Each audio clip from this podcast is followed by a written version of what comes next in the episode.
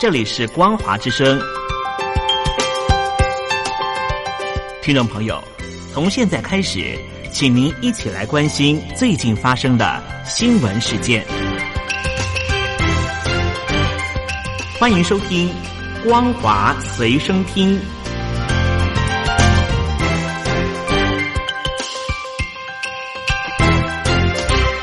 收音机旁的听众朋友，您好，欢迎收听光华随身听，我是嘉玲。我们来关心最近发生的新闻：武汉肺炎疫情延烧全球。今年一月，中国大陆爆发第一起染疫死亡病例以来，根据法新社统计，到九月二十八日晚上十一点，仅仅九个月的时间，全球累计达到一百万两千零三十六人病死。其中，美国超过二十万人死亡，高居全球死亡最多的国家。美中等国正在积极发展武汉肺炎疫苗，但是北半球进入秋冬，欧美疫情反扑。世界卫生组织警告，各国如果不采取更多的行动，死亡人数恐怕倍增到两百万。武汉肺炎从爆发到现在未满一年，确诊病例与染疫死亡人数迅速增加。根据法新社统计，到九月二十八号晚上十一点，全球累计已经超过三千三百一十六万确诊染疫。不过，各国政府、媒体都有各自统计病例数的方法，导致得出的数据有微小落差。以下是全球四周疫情的重点。印度确诊人数攀升的速度快到令人忧心。九月二十八日，已经超过六百零七万人染疫，是全球确诊数第二高的国家。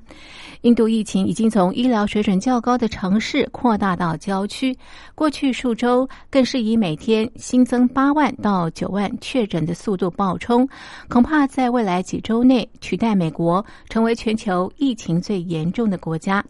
但是，印度三月时为了防疫，全面封锁铁路、航空等交通，餐厅、市场也都没有开，国内经济经不起再一次的封锁。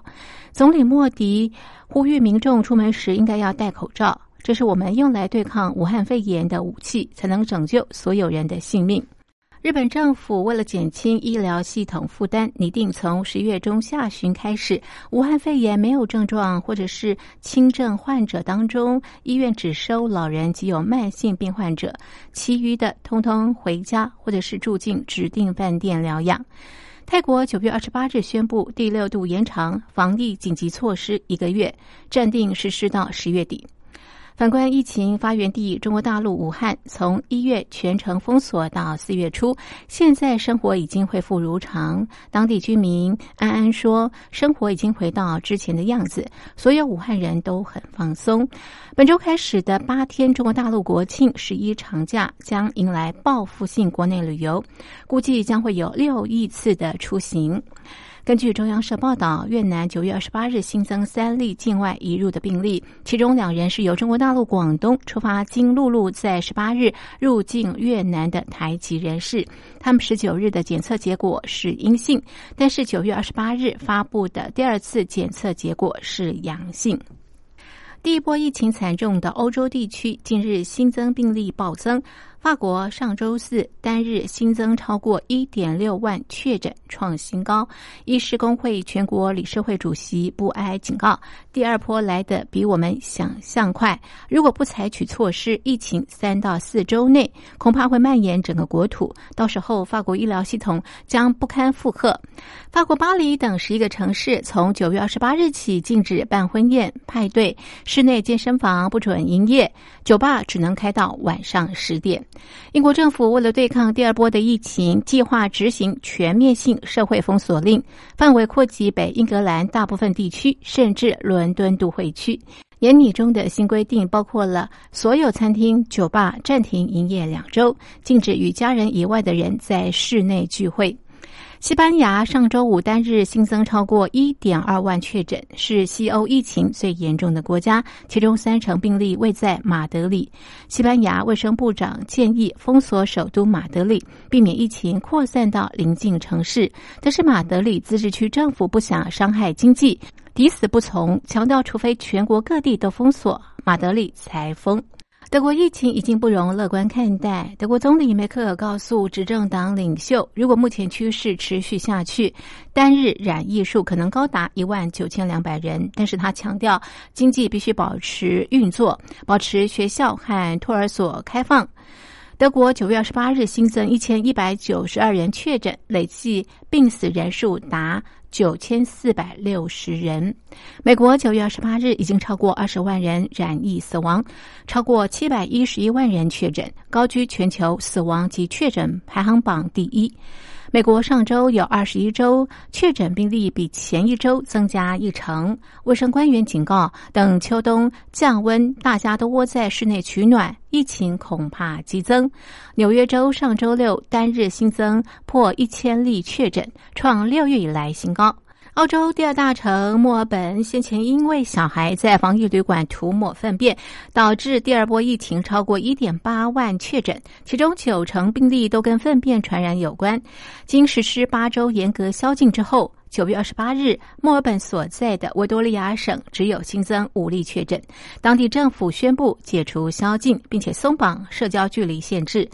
纽西兰到九月二十八日只有五十九例治疗中的染疫病患，累计只有一千四百七十七例确诊，是全世界疫情最轻的国家之一。纽西兰总理阿尔登表示，可能赶在圣诞节前开通与澳洲设置旅行泡泡，也就是供两边往返的安全区。纽西兰民众渴望到澳洲疫情和缓的地区过圣诞节。